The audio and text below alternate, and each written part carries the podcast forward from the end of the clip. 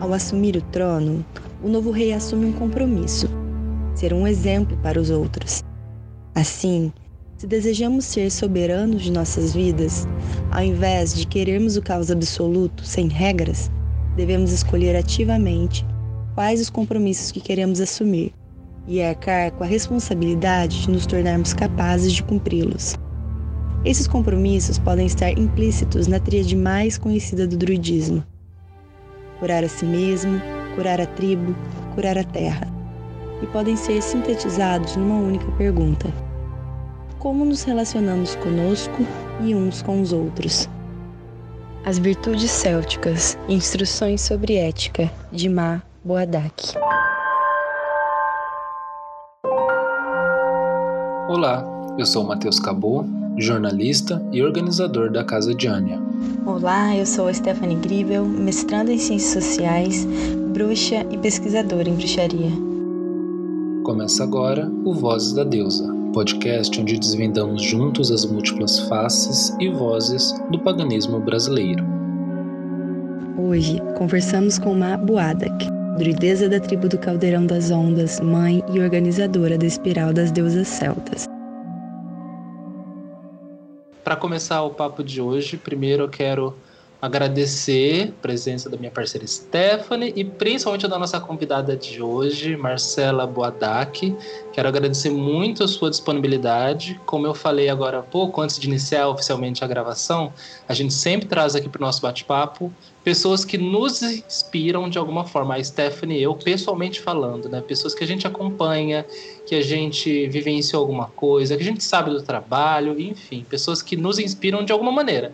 E o seu nome, Marcela, desde o início do projeto rolava, né? Porque a gente Sim. já admirava a sua forma de, de compartilhar conhecimento, o conteúdo que você compartilha, muitas coisas sobre você nos inspiram, nos interessam. Então a ideia de hoje é que a gente converse sobre a sua trajetória, que você compartilhe um pouco dela com a gente, tá bom? Mas eu quero começar primeiro com uma gratidão é, e que você também, nesse comecinho ao básico, né, se apresente, diga quem você é, de onde você vem. Bom, eu primeiro quero agradecer o convite, me sinto honrada né, de ouvir essas palavras tão gentis vindas de vocês, né? É, é uma responsabilidade muito grande saber que eu sou uma inspiração para as pessoas, que meu trabalho inspira as pessoas, né? E a gente fica feliz, mas também tem sente um, um pezinho da responsabilidade, né? Então é muito gostoso isso. Bom, eu sou a Marcela Oliveira, mais conhecida pelo meu nome druídico Mabuadar, né? É, eu sou de Salvador, Bahia, sou druideza da tribo do Caldeirão das Ondas. Sou ouvidora do Conselho Brasileiro de Druidismo e Reconstrucionismo Celta. E sou facilitadora do Círculo de Mulheres Espiral das Deusas Celtas, onde a gente faz um trabalho unindo espiritualidade celta e sagrado feminino. É um trabalho para o autoconhecimento e desenvolvimento pessoal, para as mulheres encontrarem essa soberania interna, né, esse empoderamento interno através do conceito da soberania celta. Então é isso que eu faço, sou terapeuta xamânica também, trabalho sound healing, com cone hindu, com algumas técnicas de cura, algumas técnicas terapêuticas. É isso, um pouquinho. Eu vou aproveitar e compartilhar com o pessoal que está ouvindo que eu conheci a Marcela num encontro brasileiro de druidismo e reconstru... reconstrucionismo celta de 2018, assistindo a sua palestra sobre uma visão feminista das deusas galesas, se eu não me engano, galesas, gauleusas, né? E aí desde então eu falei, Stephanie, você precisa conhecer uma pessoa. e aí desde então a gente começou a compartilhar. É legal então... você falar dessa dessa palestra, porque foi realmente a palestra que eu botei minha cara, né, para as pessoas me conhecerem. Foi quando eu digo, olha, eu tenho um trabalho para fazer com as mulheres e essa visão feminista sobre os mitos, né? Então tá na hora já de começar a falar sobre isso e ali foi o primeiro momento em 2018 que eu me abri mesmo para mostrar essa visão diferenciada, né, que eu trago. Então, que legal que você, a sua memória, a sua primeira memória comigo é desse momento, que foi um momento muito importante para mim também. É, realmente, o Matheus falou muito bem da, da palestra, ele ficava, você precisa conhecer, você precisa conhecer. E aí, acho que no ano seguinte, a gente foi para a convenção de bruxos e magos em Paranapiacaba.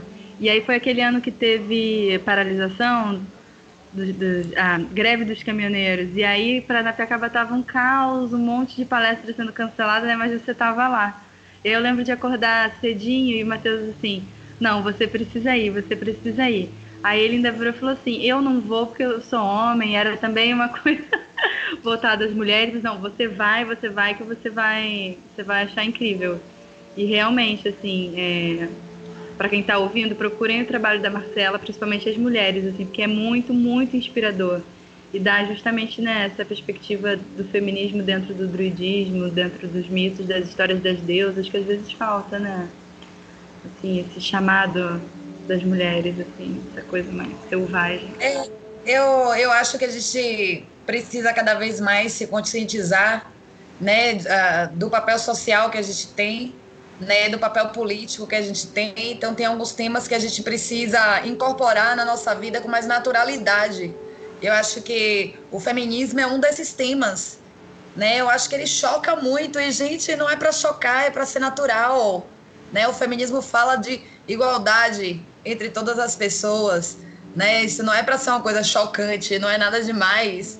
Deveria ser uma coisa natural. Então, pensando nisso, eu comecei a desenvolver, né, esse, essa ideia da espiral e lá em Paranapiacaba, essa palestra foi super difícil, né? Porque rolou vários problemas de transporte, mas foi o início da Espiral ali, foi a primeira vez que eu estava apresentando o projeto da Espiral, né? Justamente para trazer essas ideias, essa ideologia para uma vivência mais do dia a dia, mais prática, né? O foco da Espiral é esse, é desenvolver a espiritualidade no dia a dia. Né? E a gente traz esses assuntos, eu trago esses assuntos políticos de empoderamento da mulher, do lugar da mulher na sociedade, do lugar da mulher na religião, né? Onde a gente quer estar e onde a gente está agora, né? Que lugares a gente quer ocupar? E eu acho que essas deusas elas trazem essa força, né? Da gente decidir o que a gente quer fazer e da gente ocupar o lugar que a gente deseja e merece, né? Sendo respeitadas por isso. Então, acho que tem muito a ver tudo isso e por isso que eu comecei a fazer esse trabalho. E a Espiral, ela completou um ano, a gente já sabe esse mês. A gente vai falar disso logo mais.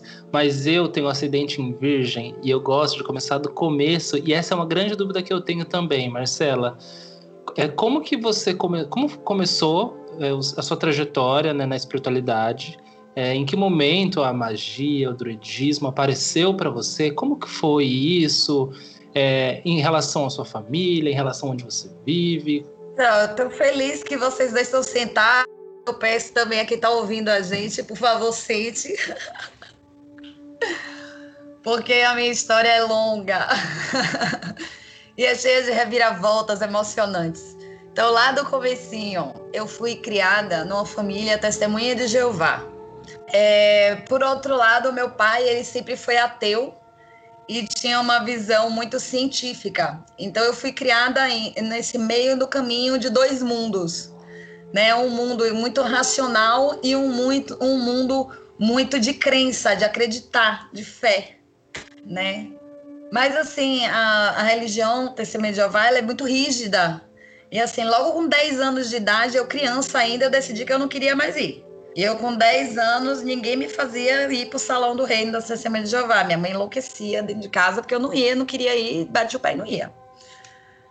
E foi isso, foi assim, acho que eu, o meu primeiro passo em direção ao paganismo foi com 10 anos de idade, quando eu disse que eu não iria mais frequentar o Salão do Reino das Testemunhas de Jeová que minha família frequentava.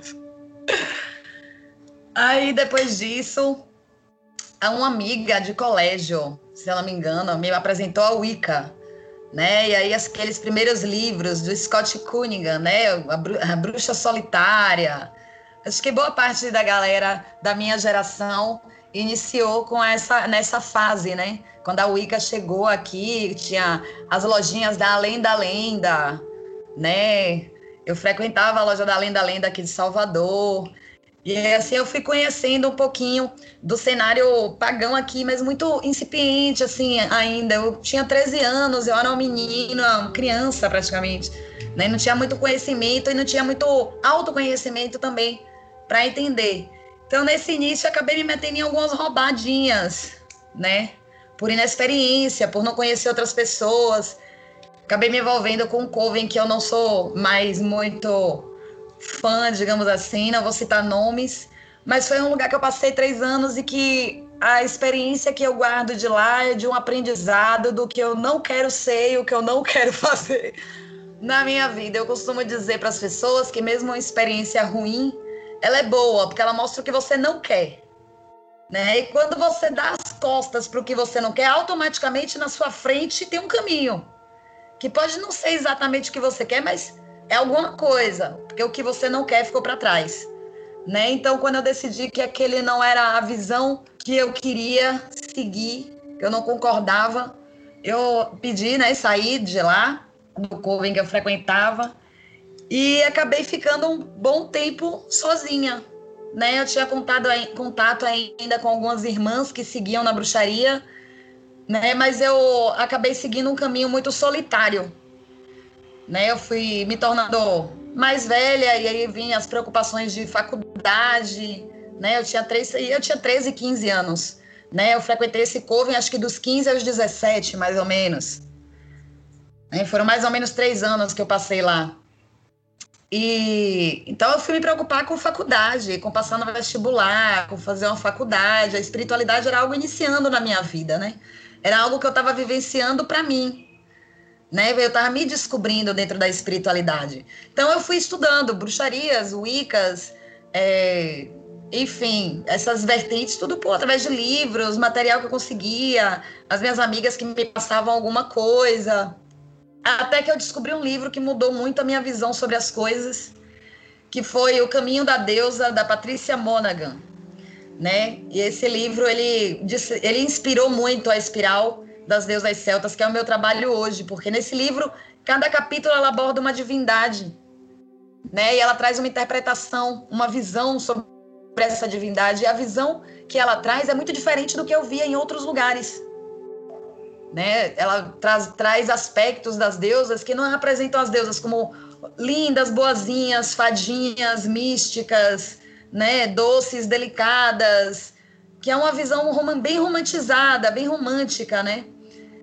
E aí esse livro ele trazia uma abordagem mais direta, trazia cada capítulo tinha 10 perguntas e eram muito diretas, falando de traumas, falando de dores do feminino. Tem um capítulo que fala sobre estupro, assim, dores profundas. Aquele livro me, me pegou. E eu entendi ali que o que eu queria um dia no futuro era estar tá disponível para estar tá ajudando essas mulheres a curar essas dores, porque dentro de mim eu tinha muitas dores. Né? E dentro de mim eu fui curando essas dores. Então, nesse, nessa brincadeira, né, eu fui fazer faculdade, depois eu fui trabalhar. Trabalhei viajando, morei em seis estados diferentes do Brasil, né? Então não dava para ter um, um, ponto fixo, né? Os meus estudos caminhavam junto comigo e não era um trabalho que eu estava fazendo, eu estava me descobrindo. E nessa eu passei dez anos sozinha, estudando, aprendendo, me desenvolvendo, fazendo as minhas práticas, meditações. Tive meu filho, né, nesse período, participei de alguns rituais. Na época, eu morei em Curitiba, quando eu estava grávida do Emanuel. E aí eu conheci o pessoal do Encontro Social Pagão de lá, conheci alguns bruxos de lá. Mas eu estava grávida, então meu foco era muito mais na atenção à minha gravidez, à minha vida mundana, né? Vida, a vida do dia a dia do que espiritualidade. E aí eu voltei para Salvador, né, com meu filho. E aí já aqui em Salvador eu tive uma crise de fé, né? Eu não acreditava mais.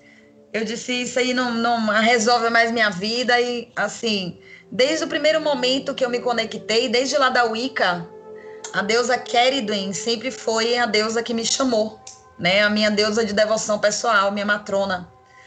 Né? E aí eu, nessa época, eu virei pra Keriden e fiz assim, babado é o seguinte, Keriden, ou você bota alguém na minha vida ou eu vou desistir de tudo, porque não aguento mais ser sozinha.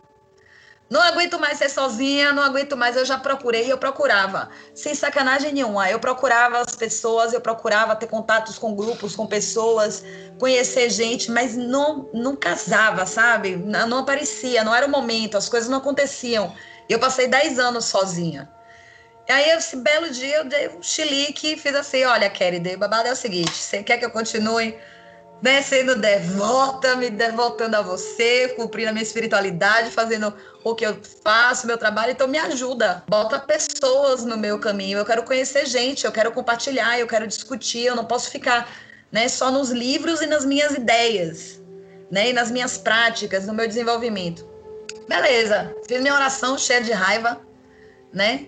Eu trato os deuses como se fossem minha família, tá, gente? Com a família, às vezes a gente briga com mãe, às vezes a gente briga com o pai, né? Não quer dizer que a gente desrespeita, mas eu trato a, os deuses como membros da minha família, né? Eu não, não vejo como uma coisa de baixar a cabeça, honraria e, enfim, né? Eu não sou submissa aos deuses, eles são minha família. É uma relação, é. de fato, né? É uma relação. E aí, uma semana depois, apareceu no meu Facebook, não sei o que, não sei o que, não sei o que, Celta. Eu disse, eu vou. Não sei nem o que é, mas eu vou era o encontro brasileiro de druidismo e reconstrucionismo celta que ia ser em Recife. E aí eu fui ver o, a inscrição tinha esgotado, mas tinha uma menina querendo vender o primeiro lote, o promocional, porque ela não ia poder mais ir. E aí me vendeu com preço promocional.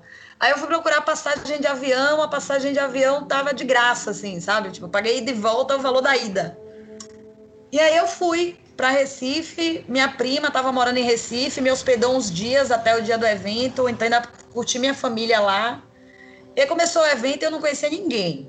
Ninguém, eu fui na cara e na coragem, eu e eu mesma, sem saber de nada, nem o que, é que ia acontecer lá. E eu cheguei e eu encontrei uma família de alma. Né? Eu descobri que tudo que eu fazia, todas as práticas que eu tinha adaptado do conhecimento teórico, porque eu estudava muito e eu ia fazer as práticas de meditação, os rituais, eu via que aquilo não funcionava muito, eu ia adaptando para o que fazia sentido para mim, que me fazia sentir. E quando eu cheguei no druidismo, né, no encontro, eu percebi que tudo que eu fazia era druidismo, eu só não sabia o nome. Todos aqueles conceitos que eles estavam fazendo, falando ali, eu achava, nossa, eu pensava exatamente isso, eu não sou a única, né? E aí eu conheci pessoas maravilhosas que fazem parte da minha vida até hoje, como a Rowena, né, lá do Fidinemed de São Paulo, né, o Belovesos também, lá do Rio Grande do Sul, que é um, um druida incrível. Então, assim, conheci as pessoas e parecia que a gente já se conhecia desde sempre. Não rolou aquele estranhamento inicial do tipo uma pessoa nova chegando. Parecia que eu sempre tive ali. Né? E essa sensação de familiaridade me segue até hoje. O druidismo é minha casa, né? um dos meus lares. E aí, meu pai quando eu tinha 17 anos, que eu comecei a estudar os celtas, né? Quando eu saí daquele coven, o meu pai foi estudar também e ele me deu um nome em irlandês antigo, que ele pesquisou e tal, para saber onde é que a filha dele estava se metendo. E meu pai, muito inteligente, adora estudar línguas e, enfim, ele me deu meu nome, Mabuada Ingenekni, né? Que vem do irlandês antigo, são os epítetos de Bridget, né? Mabuada, Ma vitoriosa, Ingenekni, filha da sabedoria. Né? E aí, quando eu fui no encontro brasileiro, eu mostrei o meu nome para o Belovesos, ele corrigiu, disse que estava perfeito, né? que não precisava ser corrigido, que estava escrita perfeita. E eu realmente me senti em casa, me senti pertencendo àquele lugar, né? Toda a minha trajetória, o meu nome, tudo estava ali, foi confluindo para chegar ali. Aí eu comecei a estudar com eles, né? Entrei para a turma semente do ramo de carvalho, fiquei mais de um ano, acho quase dois anos com o ramo de carvalho, mas não era meu caminho ainda. Aí estudei individualmente com o Belovésios, com a Rowena, né? Fui chamando as pessoas e estudando e tirando dúvidas com um e com o outro. Estudei um tempo com a Petrúcia Finkler, que deu entrevista para vocês. Né? Eu ainda estava meio assim, será que a bruxaria ainda me chama? E aí fiquei na primeira formação, acho que foi a primeira ou a segunda do conclave da Rosa e do Espinho, mas eu abandonei no meio do caminho porque eu cheguei à conclusão de que não era aquilo, não era a bruxaria que era o meu caminho, né? E aí eu fui afunilando cada vez mais dentro do druidismo e fui chegando aqui onde eu tô, comecei a palestrar e mostrar o meu conteúdo, onde é que, de onde eu estava trazendo as minhas informações e o que eu tinha construído. E estamos aqui hoje, basicamente. As minhas reviravoltas de vida são essas. E você falou uma coisa que é tão assim forte. É, lá no início você diz que tentando encontrar o seu lugar, passou por um coven que talvez não era o seu lugar, e a gente vê esse relato em muitas experiências, né? Principalmente porque a bruxaria ela, ela é muito viva, então tem muitos grupos, muitas formas de fazer, de enxergar, de vivenciar, enfim. E como é importante o momento em que você chega num lugar que você reconhece e que você é reconhecido, né? Que é sentimento de pertencimento. Acho que é o que todo mundo busca, esse lugar de pertencimento. E quando eu fui pro EBDRC também em 2018, eu fui igual você, eu não conhecia ninguém quem cheguei porque ia ser foi né aqui no Rio então para mim foi muito mais barato e fácil né? E realmente foi foi bizarro o acolhimento das pessoas em si as pessoas que eu conheci ali e essa e essa essa personalidade que eu vi muito no meu contato com as pessoas que vêm do druidismo que é de uma troca genuína de saber. Não tenha o um sentimento que às vezes eu vejo em alguns espaços de esse é o meu saber então você é proprietário, você não partilha. Pelo contrário, aquele espaço, para mim, era, era a vontade das pessoas era a de compartilhar. Isso me fez pensar agora, já que você comentou nesse, nessa última fala que talvez a bruxaria ali não era seu espaço, mas sim o druidismo. Como que você enxerga o druidismo e a bruxaria? Enfim, como que na sua frente se fez essa divisão, né? Porque a gente sabe que tem a divisão histórica, claro, né? E as práticas também são distintas. Mas como que você explicaria isso em linhas iniciais, né? Para quem está ouvindo a gente, talvez ache que seja coisa igual, né? Nossa, essa é uma pergunta muito difícil de responder. Primeiro, porque as duas vertentes são muito abrangentes, né? Existem várias diferentes de druidismo e existem várias maneiras diferentes de fazer bruxaria também né? Então eu acho que vai partir essa identificação com o caminho, ele vai partir do seu objetivo. É, quando eu costumo dar aula, uma das primeiras coisas que eu explico para as pessoas é o que é a espiritualidade. Né? Espiritualidade é um conceito. É... Como é que eu vou explicar? A espiritualidade é a busca do ser humano por explicar por que ele está vivo. Ele está buscando uma explicação para estar vivo através de conceitos intangíveis. Ele quer uma explicação para estar vivo que esteja além da materialidade, porque a gente experimenta coisas além da materialidade o tempo inteiro. A nossa mente está além da materialidade, né? As nossas emoções estão além da materialidade. Então, a espiritualidade é um caminho para a gente explicar o porquê que a gente está vivo. Então, por que, que eu estou vivo? O que, que eu vim fazer aqui nessa vida? Né? Cada pessoa vai buscar uma explicação diferente. Tem as pessoas que buscam a explicação na espiritualidade. Eu acredito que eu tô viva para cumprir uma missão, para viver uns aprendizados. Eu tô aqui para me conectar com as pessoas.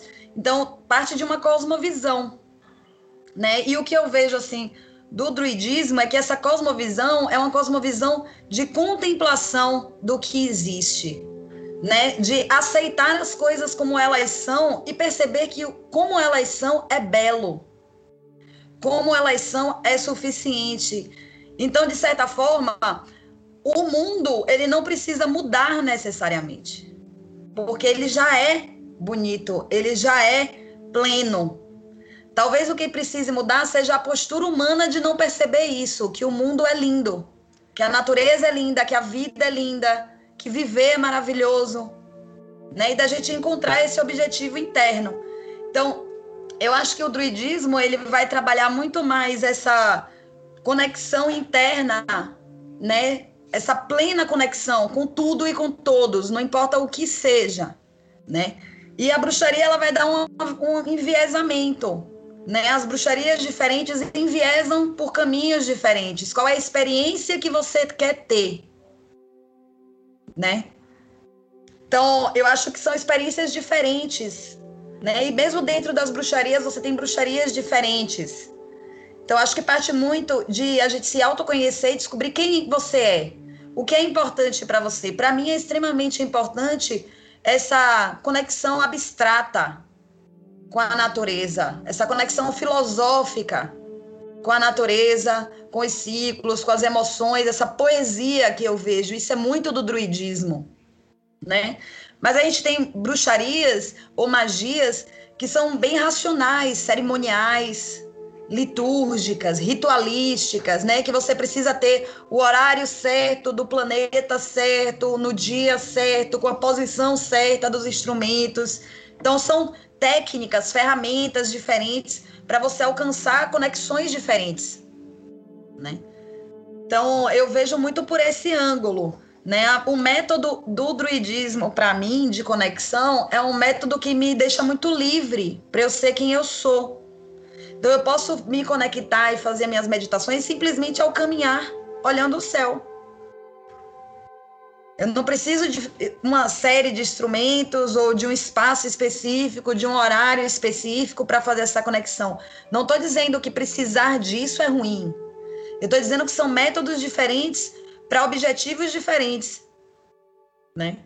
Então, qual é o seu objetivo com a espiritualidade? Como é que você interpreta o mundo? né? Como é que você vê a sua missão aqui? O que é que você veio fazer aqui? Você veio sentir prazer, vivenciar o prazer. É uma, viagem, é um, uma maneira de ver as coisas, né? Tem a bruxaria estática, né? Do êxtase, né? De sentir o prazer no corpo e da autopossessão e de estar em si, na plena, plena presença. Essa é uma maneira de ver o mundo, né? E a maneira do druidismo, para mim, é essa maneira de ver tudo como interligado, uma grande teia que liga tudo. Né? Muito ligada aos conceitos da ecologia profunda, né? muito ligada a, a, alguns conceitos científicos, como da teoria Gaia, do James Lovelock, né? de que tudo está interligado para a manutenção da vida. Né? Então, essa interligação entre tudo e perceber essas relações, para mim, é o que me atrai no druidismo. Né? É o que é, é onde eu me encontrei. e aí eu queria saber, então, quando que o feminismo ele surge e quando ele passa a, a, a fazer parte né, da, da bruxaria, do druidismo, da sua prática, assim, como que o, o feminismo surge na sua vida e como ele passa a fazer parte da sua espiritualidade? O feminismo surgiu quando eu tinha 10 anos de idade. Eu disse que eu não ia mais obedecer e que a partir dali eu não ia obedecer mais, eu não ia mais ser submissa e simplesmente obedecer porque alguém estava mandando. eu acho que o feminismo entrou aí, quando eu descobri que eu tinha um poder interno de dizer não para as coisas que eu não queria e que eu queria ser respeitada por isso, né? E aí crescendo como uma mulher, como todas as mulheres crescem, a gente acaba vivenciando muitas situações de violência, né? algumas mais pesadas, algumas mais leves, né? E dentro dessas situações de violência, eu passei por algumas, né? Isso foi me mostrando que assim, as mulheres precisam se empoderar, né? Então, eu já fui maltratada no trabalho simplesmente por ser mulher, né? Ou em relações amorosas, por, pelo homem achar que mulher é menor, tem que obedecer, tem que baixar o tom de voz para ele. E eu tenho esse tom de voz que vocês conhecem, né? Então, assim, falar baixo para mim é difícil. Isso incomoda muito os homens, né? os homens tóxicos, né? Vamos deixar claro. Né? As pessoas que não compreendem, que não aceitam as outras, que querem que as pessoas sejam do jeito que elas querem, não aceitam as pessoas livres. Então, esse sempre foi um, um ponto de início para mim. Eu quero ser livre e eu quero mostrar que é possível ser livre. Ser livre com responsabilidade, ser livre com consciência, eu acho que o feminismo ele me dá essa liberdade, ele me mostra que é possível ser livre respeitando as pessoas, respeitando o outro, porque a minha liberdade termina onde da outro começa. Né? Então, se todo mundo respeitar todo mundo, todo mundo vai ser livre. É, a gente está preso porque os outros, muitas vezes a gente está preso porque os outros não querem que a gente seja livre. Né? A, a, no, o corpo da mulher livre é uma ofensa, né? choca, é um tabu. Né? A sexualidade livre é uma ofensa, choque é um tabu. Então, eu queria ser livre. Então, o feminismo foi um caminho para eu alcançar essa liberdade, para eu buscar essa liberdade, para mostrar que essa liberdade é possível. E como a espiritualidade é o que define a minha vida, né? Eu acho que a, a, que existe de mais importante hoje na minha vida é a minha espiritualidade, que é isso que me conecta com tudo ao meu redor. Né? O feminismo completou perfeitamente. Eu acredito que as religiões e as espiritualidades precisam ser, principalmente as modernas, elas precisam ser ativistas, precisam defender as minorias, porque a gente parte do pressuposto, do princípio da diversidade. Se eu sou politeísta, eu acredito na diversidade, a diversidade precisa existir. Então, como é que eu vou é, dominar as minorias, maltratar as pessoas? Não, a diversidade é primordial, é um princípio da natureza e precisa ser respeitada. Então, o, o feminismo veio para mim muito nesse aspecto, de respeitar e defender todos. E aí, é, um outro ponto que eu também fiquei aqui na minha cabeça é que além de participar daquele DRC que você comentou, você chegou anos depois a sediar um também, né? A estar à frente de uma edição do Encontro Brasileiro de Druidismo e Reconstrucionismo Celta. Como que foi não só a parte da experiência prática disso, mas como que foi estar nessa posição, né, de gerir um espaço que para você foi tão importante? Ai, foi um sonho né? Tipo, desde que eu fui para o EBDRC, né, a sigla de Encontro Brasileiro de Druidismo e Reconstrucionismo Celta, EBDRC. Desde que eu fui a primeira vez que eu amei a, a, o evento, eu sonhei em sediar um evento. Então, desde que eu fui a primeira vez no EBDRC, eu disse: nossa, eu tô tão em casa que eu preciso muito também um dia sediar um evento desse. Então, eu comecei a trilhar o meu caminho, né? Fui estudar, com os druidas, né, me aprofundar até chegar lá em 2018 e fazer aquela palestra que foi a minha grande, digamos assim, estreia, né, do meu trabalho e do que eu penso lá em 2018 no Rio de Janeiro, no EBDRC do Rio de Janeiro. E aí lá no EBDRC do Rio de Janeiro eu fui para pedir justamente para o de 2019 ser aqui em Salvador, né? Eu queria trazer o encontro para aqui para Salvador e fui atendida, né? Recebi o encontro em minhas mãos e planejei ele com muito carinho e foi muito difícil. Né? Foi um ano muito incerto. 2018 teve a, dos, a greve dos caminhoneiros. 2019 as pessoas ainda estavam bem né, receosas. Tanto que foi um encontro bem intimista, né? Foram poucas pessoas, mas foi incrível. A gente alugou uma casa e a gente ficou hospedado, pessoas do Brasil inteiro, pessoas que nunca tinham ido para o encontro, e a gente convivendo ali tomando café da manhã, almoço e janta, dividindo banheiro, assistindo palestra, sentado no sofá da sala e depois rindo no gramado e brincando na piscina. Foi incrível. E aí eu fiz algumas programações bem legais. A gente fez um city tour em Salvador para conhecer alguns lugares que eu considero sagrados aqui, né, onde a natureza é tão exuberante que a gente consegue sentir o sagrado. Então foi muito especial. A gente passou uma tarde inteira passeando, né, com uma van por Salvador, fomos no Pelourinho conhecer, né, essa raiz ancestral do Brasil, né, da cultura brasileira, e depois a gente passeou pela Barra. Foi muito divertido, foi assim, foi um evento muito marcante na minha vida poder sediar o encontro brasileiro aqui em Salvador. Na frente do mar, foi o primeiro encontro com a presença do mar, né? Então foi muito bom. Me senti muito honrada, foi muito gostoso. E aí em Salvador você tem o seu clã, né, que é a tribo do Caldeirão das Ondas. Tem outros grupos é, de druidismo aí também? Tem uma cena? Como que é? Não tem, eu sou a única. e isso que me deu também a vontade de montar o meu grupo. Né? Então, há três anos atrás, eu disse: eu preciso encontrar outras pessoas aqui em Salvador para compartilhar comigo. Então, há três anos atrás, eu abri a primeira turma semente da tribo do Caldeirão das Ondas, né? E eu tive dois alunos. O João, que está comigo até hoje na tribo, que é o meu braço direito, John McTee, né? João Lobo, que guia hoje a tribo junto comigo, né? Divide essa responsa, é meu suplente lá no conselho, super atuante nos grupos, né? E uma outra companheira que acabou não ficando com a gente. Aí no ano seguinte eu abri de novo a tribo, entraram outras pessoas, estudaram com a gente um ano, mas acabaram não ficando. Esse ano, no, ano passado, eu não ia abrir inscrição para a turma semente para poder estruturar melhor a espiral, mas as pessoas apareceram. me pedindo para ensinar. Então eu abri uma mini turma semente escondida, ninguém ficou sabendo. Não divulguei justamente porque não não não era o meu propósito abrir a divulgação ainda. Mas a gente concluiu ano passado e eu tô com duas pessoas agora pedindo a iniciação para entrar na tribo, né? Então a gente vai estar tá em quatro pessoas muito futuramente. Somos um grupo muito pequenininho, muito fechado, inclusive, nas nossas práticas, mas estamos abertas também a receber pessoas e apoiar pessoas.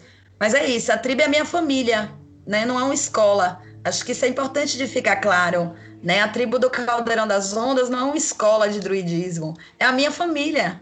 Né? Então, para entrar para minha família, tem que mostrar que concorda né? com o que a gente faz, com o que a gente pensa, tem que ter afinidade. Então, é um pouquinho diferente. E aí, por isso que eu forneço esses outros cursos e outras atividades para poder ensinar sobre druidismo, espiritualidade celta e sagrado feminino. Porque a tribo é a nossa famíliazinha. E aí, Marcela, a gente conversou contigo. Todo episódio, cada convidado traz uma citação para compartilhar com a gente. Então, agora eu vou pedir para você ler a sua citação e depois dizer para a gente por que, é que você trouxe essa passagem, o que, que ela significa para você. E aí pode ficar livre, à vontade. Bom, eu trouxe uma citação do livro Anankara, um livro de sabedoria celta, do John O'Donoghue, né? O John, John O'Donoghue ele é um pesquisador celtista, né? Doutor em teologia e os escritos dele traduzem assim a alma celta, a filosofia celta de uma maneira muito linda. E eu gosto muito do livro, dos livros dele. E esse daqui é o meu favorito, é o meu livro. E eu gosto particularmente dessa passagem aqui, que fala o seguinte: a ideia de a vida humana estar abrigada em um corpo é fascinante. Por exemplo, quando as pessoas visitam a nossa casa, elas vão fisicamente. Elas levam todos os seus mundos interiores, experiências e lembranças. Enquanto nos visitam, as suas vidas não estão em outro lugar, estão totalmente ali conosco, diante de nós, estendendo-se para nós. Quando termina a visita, os seus corpos levantam-se, saem e levam embora esse mundo oculto. Eu gosto muito dessa passagem. Eu acho ela muito espiritual, digamos assim. Da a gente parar para pensar que existe um mundo único dentro de cada pessoa. O mundo que existe dentro de mim, da minha cabeça, das minhas emoções, ele é único, não existe nenhum outro igual. E o fato da gente, por exemplo, estar tá reunido aqui, nós três, são três mundos que pararam tudo, não existe mais nada, existe apenas o aqui e agora, onde se encontram três mundos, três realidades plenamente diferentes, completamente diferentes, e a gente se conecta. E isso para mim é espiritualidade. É a gente entender que a gente é sagrado que a gente tem um, uma alma dentro desse corpo, que é um mundo, uma realidade inteira, que é completamente diferente de uma pessoa para outra. Então, como não amar a diversidade? Se cada pessoa é um mundo. E quando eu abro a porta da minha casa e as pessoas vêm à minha casa, elas estão trazendo o mundo delas para dentro da minha casa. Ou eu estou levando o meu mundo para dentro da casa delas. Isso é espiritualidade para mim. É saber que aonde eu vou, eu estou levando tudo que eu sou, tudo que eu acredito, tudo que existe para mim. É isso. E como que é o seu mundo, Marcela? Meu mundo é o caldeirão de Kennedy, caótico, borbulhante. um monte de possibilidades, um caos absurdo lá dentro, fervendo, borbulhando. Em algum momento sai uma faísca de luz lá de dentro e se manifesta e revela toda a beleza que estava ali dentro escondida naquele caldeirão todo misturado. Eu acho que é meio isso. A minha, meu mundo interno ele é muito, muito louco, muito caótico tem muitas coisas acontecendo ao mesmo tempo, eu gosto de muitas coisas diferentes. Eu acho que não há problema nenhum nisso, porque eu valorizo a diversidade acima de tudo. Né? Eu acho que isso é um princípio da minha espiritualidade. Então eu posso pode existir dentro de mim diversas Marcelas, né, com opiniões diferentes, inclusive, que batem boca dentro da minha cabeça. e tá tudo bem, porque essa discussão ela é benéfica, ela me faz ver por ângulos diferentes, e aí eu escolho o que eu quero expressar, quem eu quero ser, o que eu quero mostrar para o mundo a partir desse debate interno, dessa diversidade interna. Se eu percebo que dentro de mim existem várias possibilidades, eu posso escolher a possibilidade que eu quero viver. Marcela, eu tô com uma fagulhinha desde o começo do papo, que eu tô aqui, ó, falei, peço, não peço, peço, não peço. Mas assim, tá muito forte essa fagulhinha, um cham pequeno chamado, que você é uma contadora de histórias. Conta pra gente um pouquinho de Keredwin. Conto sim, conto sim. Bom, Keredwin é uma deusa do país de Gales, né? A fonte primária de estudos sobre ela é o texto chamado Hannes Taliesin, que consta como um conto extra em algumas edições do Mabinogion, que é uma coletânea de contos medievais dos mitos galeses, escrito por Lady Charlotte Guest entre 1838 e 1849. E essa história de Keridin, acredita-se que esse mito foi escrito para explicar a existência de uma pessoa tão fantástica que só poderia ser filho dos deuses, que é o bardo Taliesin, que foi um dos maiores bardos da Britânia. Né? Ele foi chefe dos bardos da Britânia. E ele era uma pessoa tão fantástica que ele só podia ser filho dos deuses. Então acredita-se que esse mito Hannes Taliesin é um mito, né, uma cotação mitológica que explicaria o porquê Taliesin é uma pessoa tão incrível, tão iluminada, tão sábia né? Então a história conta que Keridon era casada com Tegid Voel, né, um gigante lá do país de Gales, e ela tinha três filhos. Algumas versões falam de dois, mas eu prefiro três, que três é celta. Né? Boa parte da mística celta envolve a numerologia, principalmente o número três, né? E o, o filho mais novo dela nasceu com deficiência, né? E ela sabia que na sociedade tribal daquela época, a gente está falando de povos que viveram lá atrás, né? Dois mil anos atrás, celtas, por aí. Ela sabia que naquela sociedade, uma sociedade guerreira, uma sociedade que dependia da atividade física, né? Ele ia ter dificuldade de se integrar. Então ela resolveu cozinhar uma poção que desse ao seu filho o dom da sabedoria, porque assim ele teria um lugar entre os homens. Ele podia não ter as habilidades físicas, mas ele teria um conhecimento que garantiria a ele um lugar na sociedade. E essa poção, para cozinhar essa poção, ela precisava ficar um ano, né, cozinhando no caldeirão e todos os dias ela saía para coletar ervas e para colocar as ervas certas. Sabe aquilo que eu falei? Do horário certo, dos planetas certos, das ervas certas, na estação do ano certa, no, na lua certa. Bem magia cerimonial, ela tinha que fazer isso. Então ela não ia poder ficar vigiando o caldeirão o tempo inteiro. Então ela contratou duas pessoas: um menino Guiambá para mexer o caldeirão e um cego Morda para alimentar o fogo.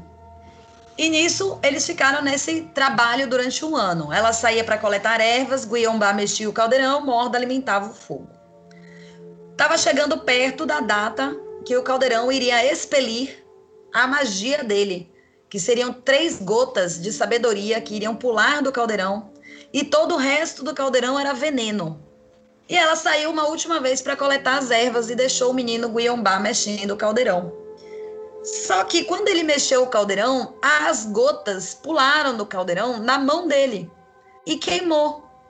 E qual é a nossa primeira reação quando a gente sente o queimado? A gente bota na boca, tá quente, né? Vamos tentar passar essa queimadura. Ele botou na boca. E quando ele botou na boca, ele ingeriu a sabedoria. E nesse mesmo momento, o caldeirão quebrou, espatifou e todo o veneno foi se derramando pelos campos. O Iombá percebeu que ele estava ferrado que não ia dar certo aquilo ali. Que Kennedy não ia gostar, que ele ia tomar bronca, que ele ia se lascar todinho. Aí ele disse: Eu não vou ficar aqui, eu vou me embora. Ele tinha adquirido a sabedoria e o conhecimento do caldeirão, então ele sabia tudo o que ia acontecer. Então ele resolveu fugir dela. E ele se transformou numa lebre e saiu fugindo pelos campos. E aí Keriden, que estava lá embaixo catando ervas, percebeu o veneno vindo pelas colinas, matando os cavalos, destruindo o rio. E ela soube na mesma hora o que tinha acontecido. Então ela voltou correndo, né, para o local onde ela tinha armado o acampamento para fazer a poção e só encontrou o cego, morda. E ela tava puta de raiva, então ela deu porrada nele até o olho dele sair para fora da órbita. E ele, não fui eu, não fui eu, não fui eu. E ela não quer saber quem foi, quem foi, quem foi. E ele falou, foi o menino Guiambá, que inclusive fugiu. E aí ela percebeu tudo o que tinha acontecido. Que Guiambá tinha tomado a poção e que agora ele tinha todo o conhecimento que ela tinha organizado para ser do filho dela. E ela sabia o que ele ia fazer. Então ela se transformou em um cachorro e começou a farejar e perseguir a lebre que Guiambá tinha se transformado. E ela foi se aproximando e chegando mais perto, e Guiambá foi percebendo que ela estava chegando e começou a correr mais rápido. E quanto mais ele corria, mais ela corria atrás dele. E ele correndo e ela correndo, e ele correndo e ela correndo, ele correndo e ela correndo. Ele olhou assim: meu Deus, ela vai me pegar, eu vou fazer o quê? Eu vou fazer o quê? Ela vai me pegar. Ele viu um rio. Vou-me embora no rio, que ela não vai me pegar.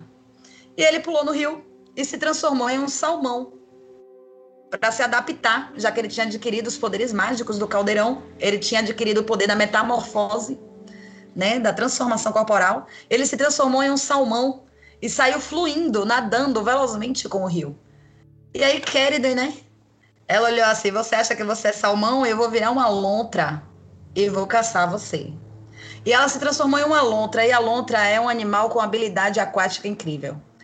Né? E ela saiu nadando enfurecida atrás daquele salmão e lontra atrás de salmão e corre salmão e corre lontra, corre salmão, corre lontra, corre salmão, corre lontra, vai pegar, vai pegar, vai pegar, vai pegar. Guiambá disse assim: "Eu tenho que fugir. Vou para onde? Uma cachoeira."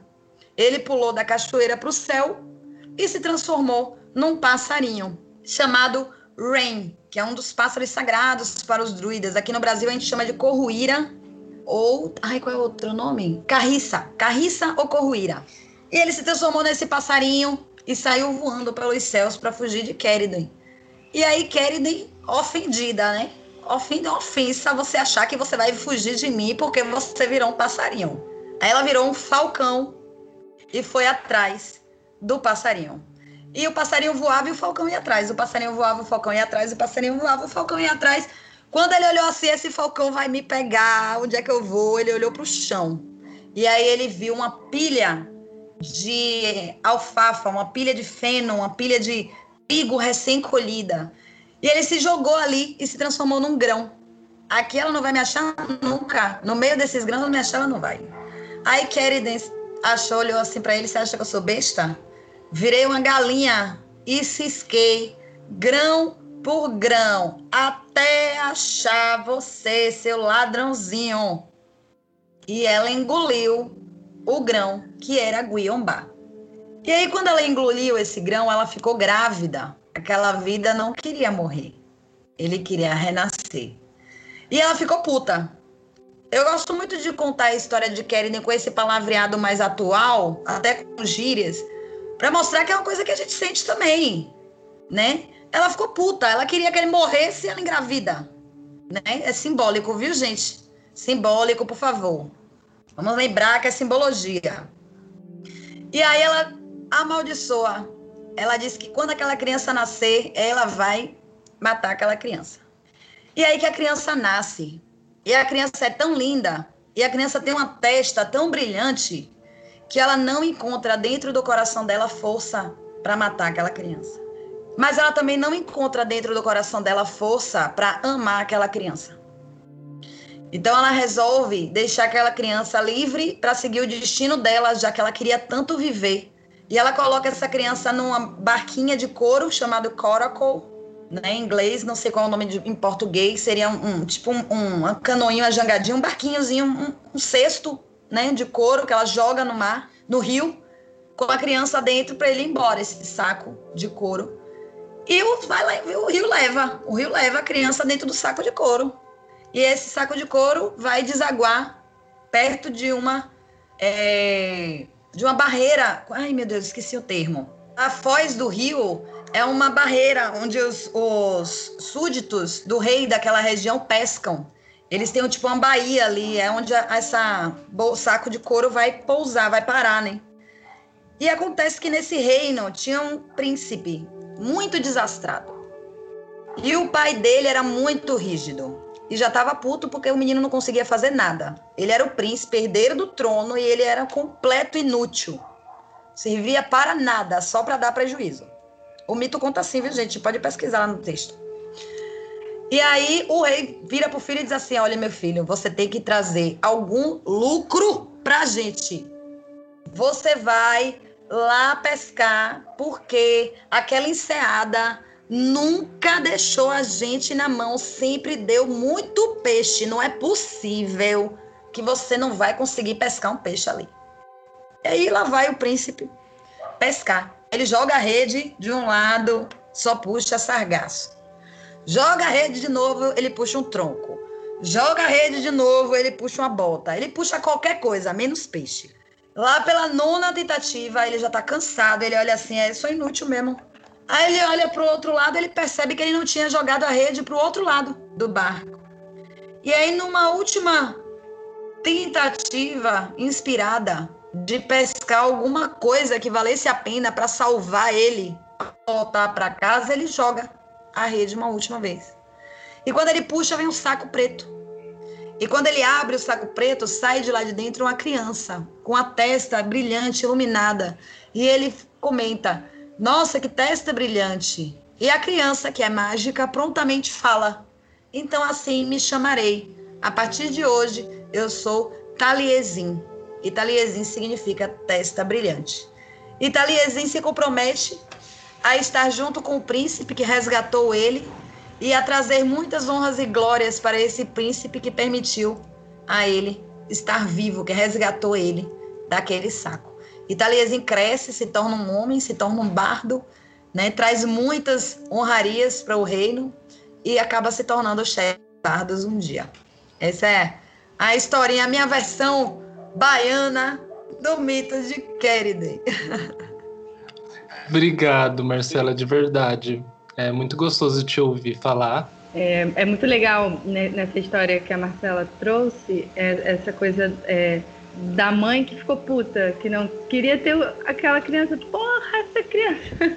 então vai ter que nascer. E, e é, esse tabu, né, de que as mães são precisam obrigatoriamente amar seus filhos acima de si, acima de suas vontades e enfim, é, mas eu estava já com essa pergunta na cabeça porque eu queria saber para você como que é a maternidade, já que você disse que a, a sua espiritualidade é tão importante na sua vida, né? E aí várias outras partes da vida vão se cruzando, né? E aí como que a espiritualidade ela aparece, ainda mais assim você sendo uma druideza, mãe de um garoto, né? E aí, feminista, e aí tudo se mistura num caldeirão muito louco. Então, queria saber sobre esse mundo da Marcela Mãe, essa parte. Como criar uma criança feminista? Manual. né? Vamos ler de Jamila Ribeiro. É, eu acho que criar uma criança, maternidade é um assunto difícil, né? Porque do meu ponto de vista, ele é um assunto diverso. Cada mãe é única, porque cada pessoa é única. Né? E a gente não sabe a mãe que a gente vai ser, porque quando a criança nasce, nasce uma mãe também.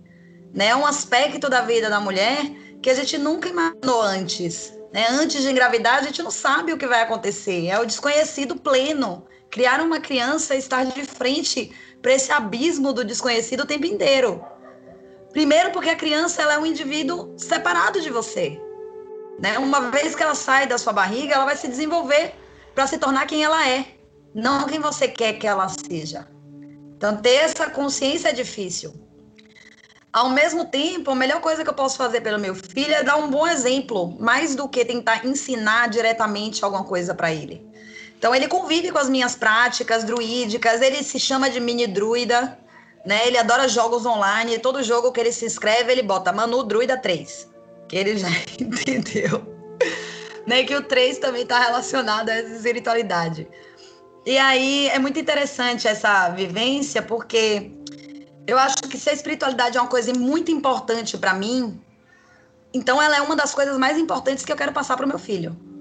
Se é uma coisa extremamente importante para mim, que me define como pessoa, que me define como ser vivente, como mulher. Então é, é importante eu passar isso para o meu filho. É um legado que eu estou deixando para ele de uma experiência positiva que eu tive. Filho, esse caminho é bom. Mamãe trilhou. Ele existe. Se você quiser, ele está disponível aqui para você também. Mas eu quero que ele seja quem ele quiser ser. E aí tem uma passagem interessante, que uma vez, né, eu sempre ensino, a Manuel já dei aulazinhas, mini aulazinhas, né? A gente vai pra praia, eu conto quem é Mano, conto as histórias, a gente passeia, eu vou contando as coisas. Ele já assistiu aulas da tribo do Caldeirão das Ondas, né? Já participou de atividades, a gente fez um Beltane enorme aqui uma vez, com crianças, umas 30 pessoas. E aí ele se divertiu bastante. Então, eu tento mostrar para ele é, eu tento ser um exemplo. E isso passa por um processo de autoconhecimento muito profundo, de descobrir quem eu estou me tornando enquanto mãe. Porque não é um trabalho acabado, né? Não é uma caixinha. A Marcela mãe é isso aqui. Ok, vou ler o manual e vou aplicar as técnicas do manual. Não existe isso. Existe todo dia acordar de manhã e pensar: nossa, como eu vou ser a minha relação com meu filho hoje? Como eu vou me portar com ele, como eu vou tratar ele, como a gente vai viver junto, como vai ser essa convivência, né? E aí uma vez ele virou para mim, né? Porque eu sempre falo muito da espiritualidade com ele, de como eu vejo o mundo, até porque ele tem influência cristã em todos os lados, de todos os lugares. É, a gente passou por intolerância religiosa em uma escola que ele era bombardeado, tentaram catequizar, evangelizar ele à força, foi um processo muito bizarro. Mas aí a gente mudou de escola e tal. E aí um belo dia ele virou para mim e fez assim: "Mãe, eu quero conversar com você". Aí eu diga, meu filho. Aí ele: "Minha mãe, eu sei que você é druida, mas e se eu quiser ser ateu?" Meu filho tem 10 anos. Aí eu virei para ele: "O que é ser ateu, filho? É não acreditar em Deus." Aí eu: "E quais são os deuses que eu acredito?" Aí ele parou assim para pensar. Aí eu virei para ele e fiz assim: "Filho, você lembra quando a gente vai na praia?" Que a gente brinca com o mar, o mar é manana. O mar é, é divino, o mar é sagrado. Para mim, a divindade está ali. Eu acredito no mar. Então, para mim, o mar é Deus. Você acredita no mar? O que, que você acha disso? Você prefere não acreditar em Deus nenhum? Ou acreditar que o mar, a montanha, a cachoeira, o céu, a terra, são deuses. Foi mais ou menos isso que eu falei. Falei numa linguagem adaptada para criança, mas foi mais ou menos isso. Aí ele parou, olhou, pensou, aí fez assim: É, minha mãe, mano, não é o mar, né? Eu amo o mar. Eu não sou ateu, não. e aí eu fiquei encantada, né? Porque ele chegou a essa conclusão sozinho. Né? Ele que trouxe esse texto do ateu, do que é ser ateu né? Não é um, um, uma coisa que eu costumo falar em casa porque eu não sou, eu sou religiosa, né? E ele trouxe isso, ou seja, ele pensou sobre isso, ele pesquisou sobre isso, ele conversou com alguém sobre isso e trouxe esse questionamento. E eu mostrei para ele que a natureza para mim é sagrada. O sagrado é a natureza. Os deuses estão na natureza, né? É, dentro da espiritualidade celta, né? Lir é o mar, e Manana McLear é o filho dele, o mensageiro que atravessa né, os mundos de um lado para o outro, trazendo as mensagens e fazendo as nossas conexões. Então é importante para mim, para meu filho, que o meu filho perceba isso, né? Que o sagrado está em todos os lugares, está na natureza, está no dia a dia, está conosco aqui. Todas as noites a gente reza para Brigitte, né? Ele tem um altar de Brigitte no quarto dele, ele reza, acende a velhinha dele, então, a maternidade para mim passa por essas experiências amorosas, caseiras, domésticas, né, de rezar antes de pegar o alimento, de comer o alimento, né, ou de acender uma vela antes de dormir, pedindo para a Brigitte proteger o nosso sono, é, oferecer um cafezinho de manhã para os ancestrais. Então, é, é, é menos místico, né? Eu acho que às vezes as pessoas se chocam um pouquinho, que elas chegam no druidismo e quando a gente vive o druidismo como filosofia de vida, é menos místico, é mais real, é mais aqui e agora. O sagrado é um café. O sagrado é o vento que está batendo no meu rosto. O sagrado é o sol que acordou de manhã e entrou na minha janela. É um pouco diferente, é, uma, é mais presença, é estar mais presente do que querer estar num outro mundo. Né? Os celtas acreditavam que o outro mundo e esse são um só. Então, estão interligados, é tudo aqui agora. Então, acho que cultivar a presença é uma coisa muito importante né? dentro da espiritualidade das relações. É isso. Temos então a Marcela, contadora de história, Marcela druideza, Marcela mãe, feminista, Marcela devota de Kerben. E tem também a Marcela que gera um projeto aqui, é um que a gente destaca na sua trajetória. Apesar de ter um ano, completou agora um mês, já é um grande projeto, né? É um aniversário, é um filho seu, eu imagino, que é, o, que é a Espiral das Deusas Celtas, né? Conta pra gente um pouquinho dessa experiência. Você já contou um pouquinho lá atrás, né, como que isso meio que surgiu lá naquela palestra, naquela primeira palestra, né? Mas como que foi essa experiência de um ano? As pessoas que passaram por você, né?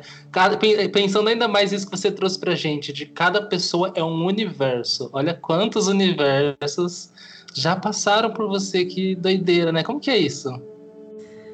Nossa, a espiral foi um presente das deusas na minha vida. Eu não fazia ideia de que ia tomar a proporção que tomou. Inicialmente, o projeto se chamava Dançando Minha Lua e era um projeto para reunir as mulheres na lua cheia, aqui em Salvador, presencial, para a gente vivenciar esses aspectos do feminino que as deusas representam e honrar, né? Celebrar esse feminino. Eu fiz algumas edições aqui em Salvador, mas ainda não tá, não tinha pegado, né? Não tinha público assim. E aí eu, o, esse formato não, não, foi, não deu mais certo. Aí no ano seguinte, em 2019, é, eu comecei a fazer a Espiral das Deusas Celtas presencial, que era uma vivência de um dia, né? Um dia inteiro vivenciando aquela deusa. Antes era só uma noite, né? E aí eu fiz algumas edições, foram quatro edições, mas também tive um público baixo, Aí eu inventei de fazer, tentar online. Não, vamos tentar fazer alguma coisa online. Aí eu montei a Fortaleza das Deusas Celtas. foi, a, foi se desdobrando, né? Que seria, na realidade, um curso de druidismo para mulheres. Né? Então tinha mais conteúdo, né? Cada aula tinha mais conteúdo, porque além do trabalho das deusas, eu também trabalhava a teoria do druidismo. E aí eu fiz, foram eram seis seis encontros, né? Eram seis deusas.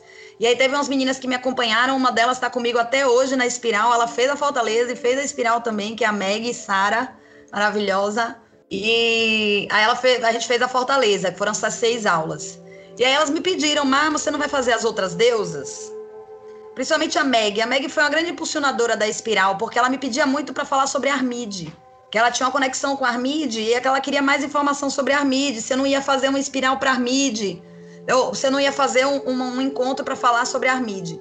E aí eu comecei a pensar que talvez eu pudesse falar mais sobre mais deusas e fazer um projeto mais longo, já que esse de seis aulas tinha dado certo, né? Tinha sido bom, as meninas queriam mais. E aí eu comecei a pensar sobre isso. Só que em paralelo, eu ainda trabalhava como cozinheira. Eu sou formada pelo SENAC né? E trabalhei como cozinheira muito tempo. E aí veio a pandemia. E eu estava trabalhando exclusivamente com eventos.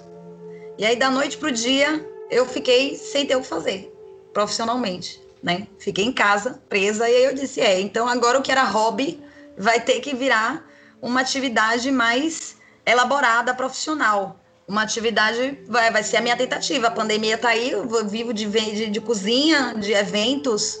Como é que eu vou me virar?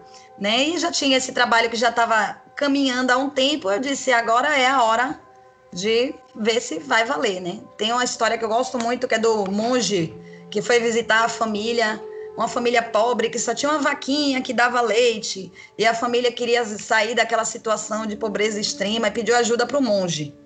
Aí o monge pediu para eles confiarem nele. Vocês confiam em mim? Confia. Aí o monge pegou a vaquinha e jogou do precipício a única vaquinha que era o sustento daquela família. E foi embora. Anos depois ele volta e ele encontra uma mansão e uma família riquíssima, né? E a família bem de vida. E ele se assombra e faz assim: o que foi que aconteceu? Eu saí daqui e vocês viviam numa situação paupérrima, de pobreza extrema. E eu volto e vocês estão super bem sucedidos, prósperos.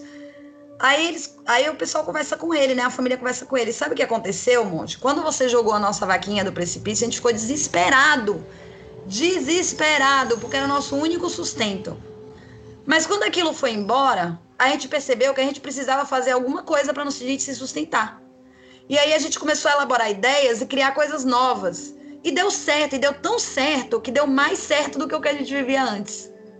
E essa historinha me inspirou muito nesse processo da espiral, do tipo, a pandemia tirou a minha vaquinha. Era um pouquinho que eu ganhava ali com cozinha, mas era o que sustentava a minha família, e do nada, de uma hora para outra, não tem mais. E aí eu olhei para a espiral e eu fiz assim: é, espiral, agora é eu e você. Agora esse trabalho vai vingar, então eu vou fazer o meu melhor. E aí eu fiz a primeira edição, que era para Blooded, seguindo ainda um pouco o formato que eu estava seguindo antes, para testar, para ver se ia ter público e teve público. E aí as meninas pediram para continuar. E no mês seguinte eu fiz para Keridwen, né? Porque eu ligo as deusas aos ciclos das estações. Então a gente estava em março, né? O, o, outono tinha chegado, então eu relaciono com o processo de Blooded. Aí a gente, ah, em abril, né? A gente chega em maio e aí tem o Samhain, que para mim é uma, uma, uma, festividade que eu celebro para Keridwen. E aí a gente chega em junho e a gente tem o solstício de inverno, que é uma festividade que eu celebro para Rhiannon, e assim foi acontecendo. No auge do inverno a gente celebra Kyler em julho, e cada mês foi dobrando o número de participantes, e eu fui ficando assim, nossa, tá sendo muito rápido. E de em, acho que em sete, oito meses eu saí de três alunas para 37 pessoas no grupo. E foi assim muito rápido e foi muito inspirado e eu entrei no fluxo de que todo mês eu tinha que produzir os materiais e estar tá em dia e seguindo realmente um ciclo interno, um ciclo externo, conectado plenamente com a minha espiritualidade, de fazer os rituais, testar os rituais, testar as práticas, montar uma apostila, né, com teoria, com prática, para ensinar para as meninas, para elas fazerem, para elas me darem um retorno, então, a cada mês, a espiral ia crescendo, porque tinha essa relação entre as pessoas, entre quem estava ali querendo aprender e eu que estava querendo ensinar uma coisa diferente. E a gente chegou aqui 12 meses, né? E aí, lá pelas tantas, eu disse: é, o que as deusas querem é todo mês, né? Porque todo mês tem gente querendo. Então, montei o projeto inteiro, acho que logo no segundo mês, acho que com o mesmo, né? Minha matrona, ela já apertou minha mente às vezes assim, é, Marcela, o negócio tá bom, então vai. E aí eu montei o projeto todo, né, que seriam 12 meses, 12 deusas, cada deusa cada mês seguindo ao ciclo da estação daquele mês. E a simbologia da estação daquele mês. Então, no verão, a gente vai trabalhar deusas que trabalham com temas relacionados ao verão. No inverno, a gente vai trabalhar com deusas com temas relacionados ao inverno. E eu fui construindo e o trabalho foi ganhando força. E eu fazia as minhas meditações e as deusas se manifestavam. E aí eu brinco com as meninas que a espiral para mim acontece um mês antes, que é o mês que eu preparo. O dia que eu dou a vivência para mim é o fim da espiral, para elas é o começo. Mas nesse mês eu vivo tudo que eu vou falar. Então, se eu estou falando de liberdade, é um mês que eu vou me ver me sentindo presa, que acontecem milhões de coisas que questionam a minha liberdade. Se é um mês que eu vou falar de confiança, né? Eu, por exemplo, com a Armide, a gente fala de confiança. Com certeza, naquele mês, tudo na minha vida, as sincronicidades que acontecem vão me questionar, vão ser desafios para eu aprender a ser mais confiante. E isso aí foi construindo a espiral, uma vivência coletiva minha, com a bagagem que eu já trazia, com o formato que eu já estava vindo e a experiência das meninas que estavam trazendo. E aí a espiral foi ganhando essa forma, que foi natural, não foi uma coisa pré-programada, pré-organizada. Eu, eu digo que é, na realidade, as deusas que guiaram o trabalho, porque eu não teria pensado sozinha no projeto todo, do tamanho que ele ficou, do jeito que ele está. Eu escrevi 240 páginas para a Espiral das Deusas Celtas. Vai virar um livro porque a cada mês eu produzia uma apostila de cerca de 20 páginas, a gente fez 12 deusas. Então eu já tenho 240 páginas de material escrito. né? E isso foi acontecendo num fluxo que eu fui levada, né? Eu simplesmente segui o fluxo e fui. E estamos aqui. E para o futuro? Para o futuro, eu já vou trazer um spoiler. Já deixar aqui o convite para vocês dois da Casa de Aine, para quando a gente chegar no mês que eu vou trabalhar com ela, vocês fazerem uma live comigo, que para esse ano eu quero aumentar muito o tamanho da espiral e uma das coisas que eu quero fazer é trazer entrevistas com convidados que falem sobre as deusas que a gente trabalha na espiral. Então, quando eu chegar lá em Aine, eu vou chamar vocês para participar do projeto comigo. Mais uma vez, agradecer imensamente a você, Matheus, e todo o material que você forneceu para a espiral. Fiquei muito feliz e muito honrada da Stephanie ter participado. Foi uma honra para mim. Né? Então a espiral vai crescer. Eu estou querendo lançar uma linha de autocuidado com produtos relacionados às deusas para você trabalhar esse processo o mês inteiro, né? Então já que você vai se conectar com as deusas o mês inteiro, você vai ter uma linha de produtos para você fazer essas, seus rituais de autocuidado. Tem o livro, o livro deve demorar mais um tempo ainda, tá, gente? Acho que só vou lançar daqui a mais um ano, por aí, que eu ainda vou revisar todo o conteúdo, tem os capítulos iniciais e finais Aí tem as lives, aí vai ter a linha de produtos. Eu quero fazer, se a pandemia deixar, né? As, as espirais presenciais, porque aí é um outro nível, né? A gente faz uma ritualística, é uma imersão, né? Nessa energia, nesse egrégora, é diferente. E levar a espiral para outros lugares, né? Eu fui a São Paulo em dezembro, fiz um espiral presencial lá, foi incrível foi justamente a espiral de Aine. A gente tomou banho de ouro e penteou os nossos cabelos, como ela faz na beira do rio. Entendeu? Com aqueles. Ela penteia os cabelos dourados na beira do, do, de, do lago é, né? E isso deu inspiração para uma das práticas que a gente fez na espiral de, de Aine, né? E aí a gente penteou os nossos cabelos honrando essa feminilidade. Tomamos nosso banho de ouro para brilhar como o sol que Aine é. Então façam as interpretações das deusas, aproximando elas para nossa vivência pessoal. Então vai acontecer muita coisa esse ano com a espiral. Primeiro que agora tá fechadinho, né? O trabalho já está fechado, montado os 12 meses. Então agora você pode se inscrever nos 12, comprar o pacote fechado das 12 espirais né? E fazer esse projeto, esse processo, essa jornada de autoconhecimento, uma formação de autoconhecimento, né? Durante um ano. E respondendo um pouquinho do que as mulheres falam, eu recebo muito feedback, né? Do projeto. Eu sempre posto os feedbacks lá no Instagram. E eu percebo a mudança que causa nas mulheres, né? O quanto muitas vezes elas nunca tinham parado para pensar sobre alguns aspectos da vida delas, sobre a maternidade, por exemplo, né, que é um aspecto complexo, ou sobre liberdade, ou sobre confiar em si mesma, sobre não ter medo. E aí eu algumas das espiraletes, que é o apelido carinhoso que a gente chama as meninas da espiral, que já me acompanham há um tempo, elas deixam bem claro que a mudança na vida delas é real sabe? De perceber que a carreira que está seguindo não é a carreira que ela queria e de ter coragem de seguir o sonho e de perceber as relações que não estão legais e de ter força para transformar essas relações e de transformar sua própria relação consigo mesma, de olhar no espelho e amar o que vê.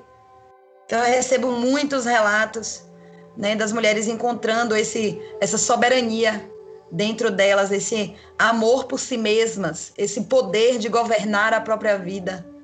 É bem, é bem, bem frequente as meninas me darem esses feedbacks e eu fico muito feliz de receber eles.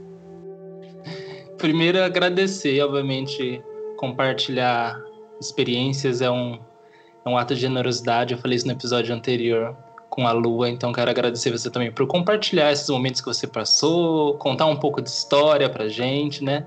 E o podcast ele tem um nome que é Vozes da Deusa. As pessoas que a gente convida aqui, a gente encara como parte dessas vozes também, né? Mas para você, Marcela, o que é a voz da deusa? Como devota de Keriden, a voz da deusa é a Auen. A voz da deusa é a inspiração sagrada que está em tudo, que flui através de todos nós, que preenche a nossa alma e nos inspira a criar a manifestar, a trazer para a realidade os nossos sonhos que estão na nossa cabeça e às vezes a gente não tem coragem de trazer. A Auen nos inspira a trazer para o mundo essa beleza, essa poesia, né? A gente, no druidismo, a gente tem o conceito da Oran Mor, que é a canção universal, de que o mundo, na realidade, é uma grande canção, onde cada um de nós é, contribui com notas para essa música. E as nossas notas são as nossas atitudes, quem nós somos, a pessoa que nós somos, como nos relacionamos. E a gente, ao entender que tudo que a gente faz e tudo que a gente é altera essa música do universo, essa harmonia do universo, a gente se questiona como eu quero contribuir. Né? Eu quero contribuir para uma música harmônica ou eu quero contribuir para uma, uma música dissonante, para um ruído. Né? Então, eu acho que a voz da deusa é a Auen, essa inspiração que chega no ouvido dos artistas, nos bardos, e preenche com tanta plenitude, com tanto sagrado, que a única possibilidade de expressar, de explicar aquilo é através da arte. É através do canto, é através da poesia, é através da dança, é através da experiência, da vivência, do prazer de estar vivo, do amor pela vida. Obrigado, obrigado, obrigado muito. Essa fala final também conversou bastante comigo, assim como muitas coisas que você falou aqui hoje. Eu tenho certeza que as pessoas que ouvem o podcast, eu gostaria muito de saber quem são essas pessoas, né, que, que vão lá, que ouvem. A gente fica vendo os númerozinhos dos episódios e certamente parte ou tudo do que cada um vem aqui compartilhar vai tocar para alguma pessoa de alguma maneira, né? Então, muito obrigado por estar aqui mais uma vez. Acho que é a décima vez que eu agradeço, mas é porque é verdade, né? A conversa ela só existe quando tem pessoas. Então, obrigado por vir conversar com a gente. Eu vou passar para a Stephanie fazer o agradecimento final. Depois ela passa para você, Marcela. E aí fica super à vontade também para passar suas redes, fazer o seu jabá, tá bem? E aí a gente finaliza. Então, super beijo. Agora eu vou passar para a Stephanie. Muito obrigada, Marcela, por ter aceito nosso convite e muito obrigada por você ter mostrado um pouco do seu mundo para gente. É, foi muito feliz para a gente, sim, esse episódio. A gente queria há muito tempo, né? E é isso que o Matheus falou. É, todo convidado que a gente traz aqui, ele fala alguma coisa que pessoalmente nos toca muito. E eu tenho certeza de que essa demora é porque a gente precisava ouvir tudo que você nos trouxe hoje. Né? Talvez se tivesse sido há dois meses atrás, lá em janeiro, não ia impactar e não ia trazer. Não, não, ia ser da mesma forma, né? Então, muito obrigada. E aí é isso, como, como as pessoas te encontram, como elas te acham, como elas podem fazer parte da espiral, dá assim a direção para o pessoal que está nos ouvindo. Bom, eu acho que o canal que as pessoas me encontram mais facilmente é o Instagram, né? O meu Instagram, o meu perfil é madruideza, M-A-H, druideza. Né? No Facebook eu é, tem uma página Espiral das Deusas Celtas, onde vocês também podem me encontrar, onde eu também respondo. Eu tenho meu Facebook, Mabuada, que eu sempre. As pessoas sempre me procuram por lá também, né? Estou sempre recebendo as pessoas pelo Messenger. Mas o meu grande ponto de divulgação do meu trabalho é o Instagram mesmo, tá? Então acho que é o caminho mais fácil de me encontrar. Eu tenho um blog onde eu posto meus textos, inclusive tem a resenha dessa palestra lá de 2018, né, uma visão feminista sobre as deusas galesas. E tem das outras palestras também que eu dei depois, tem as resenhas e os resumos. Eu fiz parte também do projeto Mulheres da Magia, então tem uma série de textos que fizeram parte lá do projeto. Então quem quiser ler um pouquinho do que eu escrevo, de como eu penso, eu recentemente descobri que eu fui citada na revista da Obode de Portugal alguns anos atrás. Eu não sabia, eu tô louca para comprar essa revista. Logo quando eu estava começando a escrever, eu apareci na revista da Obode, Alfiusa, né, como indicação deles de blog para ler. E eu fiquei muito feliz de descobrir isso ano passado, agora no finalzinho do ano. E aí lá no blog eu posto esses conteúdos assim mais densos, né? Uns textos maiores, um conteúdo mais completo, né? uns artigos mais elaborados. No Instagram eu posto mais citações, né, pequenos conteúdos, justamente para viabilizar a espiral. Então, quem quiser participar da espiral das deusas celtas, tanto eu vou estar tá disponibilizando esse novo ciclo agora a partir de abril, tanto para a pessoa fazer o ciclo completo, como se quiser experimentar uma única vez, viver a experiência uma vez, eu vou continuar com essa metodologia também esse ano. Então, quem quiser fazer a jornada inteira vai fazer, e quem quiser fazer uma ou outra deusa que sinta mais afinidade também vai estar disponível. Aí todo mundo me acha lá pelo Instagram, madroideza. Agradecemos a você que chegou até o final desse episódio e desejamos que possamos juntos fazer ecoar a magia. Vozes da Deusa é uma produção Casa Diânia. Acesse o nosso site casadiania.com